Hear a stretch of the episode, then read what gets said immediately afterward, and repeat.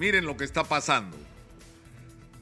Por un lado, la señora Keiko Fujimori está abiertamente en campaña electoral. Abiertamente. Ya es candidata. Eh, es cierto, nadie la ha elegido en su partido, pero es la candidata natural de su movimiento, porque además nadie se atreve a hacerle frente. Entonces, y, lo es en el sentido cabal de la palabra, está haciendo apariciones, eh, hablando como diciendo yo soy la, única opción que queda, ¿no? Frente a, todas las otras que pretenden la presidencia de la, de la República. Y, lo ha hecho a través de diversos eh, mensajes, es decir, eh, los fujimoristas han promovido que se adelanten las elecciones y han dicho si no se han adelantado hasta ahora no ha sido por nosotros. Los fujimoristas están detrás de los golpes para interpelar y censurar a algunos ministros. Keiko Fujimori ha reclamado la cabeza de algunos y ya empezaron a caer y se supone que caerán otros. Comenzaron con Rosa Gutiérrez, que le cargaron, dicho sea de paso, la responsabilidad por una crisis de más de 30 años en la salud pública en el Perú.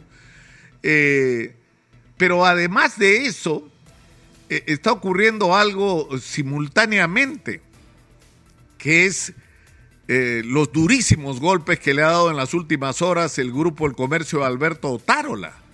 Que si uno proyecta esta denuncia donde lo que se está haciendo es involucrar directamente al presidente del Consejo de Ministros en una operación irregular para favorecer el pago a un proveedor eh, de salud eh, y que cobró milagrosamente a diferencia de otros. Eso termina de una sola manera, con la censura del presidente del Consejo de Ministros y una crisis en todo lo alto. Y la pregunta que hay que hacerse es cuánto tiempo puede durar Dina Boluarte en el gobierno si se va Alberto Tarola. Esa es la pregunta que hay que hacerse. esto puede terminar en una situación tan absurda donde la protesta contra Dina Boluarte y la exigencia de parte de los sectores más radicalizados de la sociedad de un adelanto de elecciones, según los cálculos de Keiko Fujimori, va a terminar favoreciéndola a ella. ¿Y por qué? Porque ella piensa que es la única candidata que tiene opción, porque tiene un partido más o menos organizado, porque tiene presencia todavía en el Congreso y porque tiene influencia en un sector que ella considera la, va a acompañar nuevamente como ocurrió el año 2021.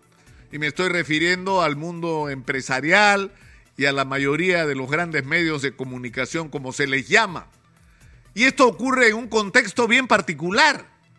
Un competidor de Keiko Fujimori en una eventual elección adelantada, porque está claro que hacia eso están disparando, o ese es su objetivo, podría ser Martín Vizcarra. Pero Martín Vizcarra no puede ser candidato. Ya el Jurado Nacional de Elecciones dio una señal muy clara con la decisión de si bien inscribir a su partido Perú, primero decirle un momentito, como Martín Vizcarra está inhabilitado, no puede ser ni siquiera dirigente o fundador del partido menos candidato.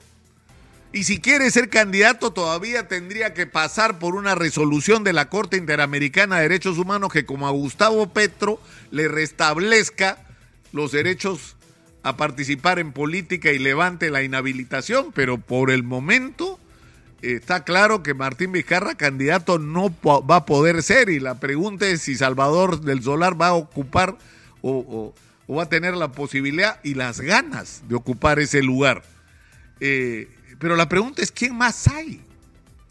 Rafael López Aliaga va a ser candidato que le ganó con las justas a Urresti en su bastión, que era Lima, y que además, digamos que no encabeza precisamente una gestión muy exitosa en la municipalidad de Lima.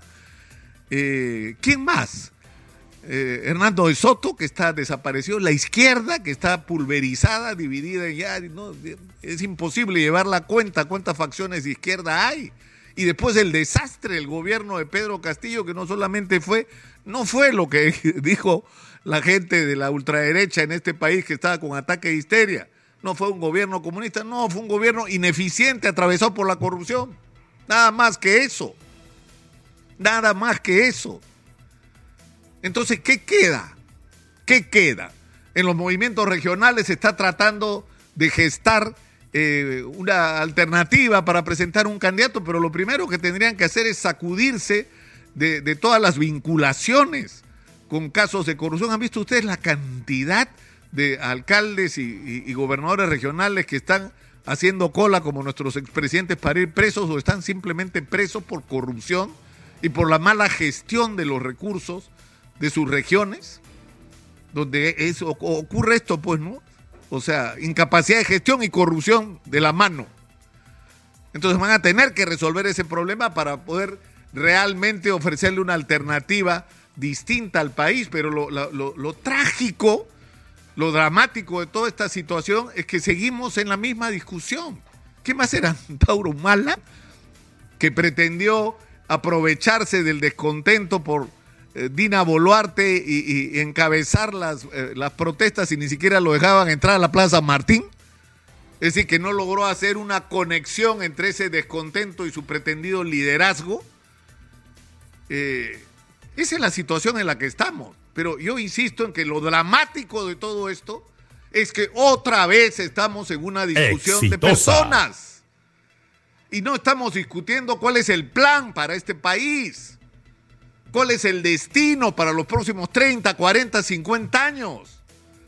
cuál es el país que vamos a construir, no solamente eh, eh, quejarnos de las dificultades que hay por esta absurda situación en la que hemos crecido macroeconómicamente y no hemos resuelto los problemas básicos de la sociedad. Eso hay que hacerlo, pero hacerlo en dirección a dónde, qué país pretendemos ser, cómo va a ser nuestro negocio con los grandes inversionistas mineros, vamos a seguir exportando piedras o vamos a negociar, que vengan los inversionistas, les damos las garantías que quieran para los próximos 30 años. Pero parte del procesamiento del mineral se tiene que hacer acá. ¿En qué momento vamos a discutir eso? O la solución de los conflictos sociales que tienen un solo camino, hacer ricas a las comunidades que vivan sobre los asentamientos humanos, que ellos también sean millonarios, ¿por qué no? ¿O cómo vamos a hacer para tener un aparato del Estado eficiente y sin corrupción, que es nuestro principal problema? Porque no es que en el Perú no haya plata, el problema es que la mal usan y se la roban. ¿O cómo vamos a hacer para tener los turistas que deberíamos tener? Deberíamos estar en este momento en los 20 millones de turistas al año y no estamos, estamos lejísimos de eso. Pero para poder cumplir ese objetivo hay que tener infraestructura, hay que tener hotelería, hay que atraer la inversión. Es decir, ¿en qué momento vamos a discutir qué diablos pretendemos hacer con nuestro país.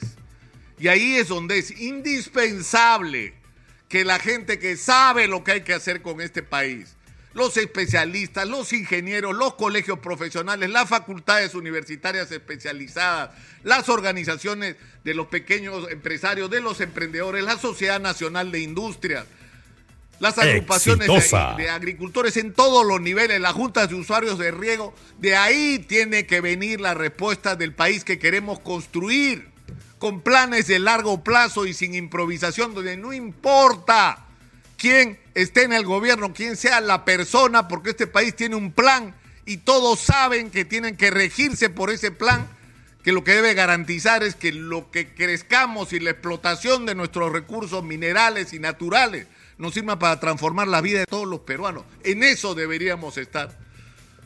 Y no estamos, lamentablemente. Soy Nicolás Lucar, esto es Hablemos Claro, estamos en Exitosa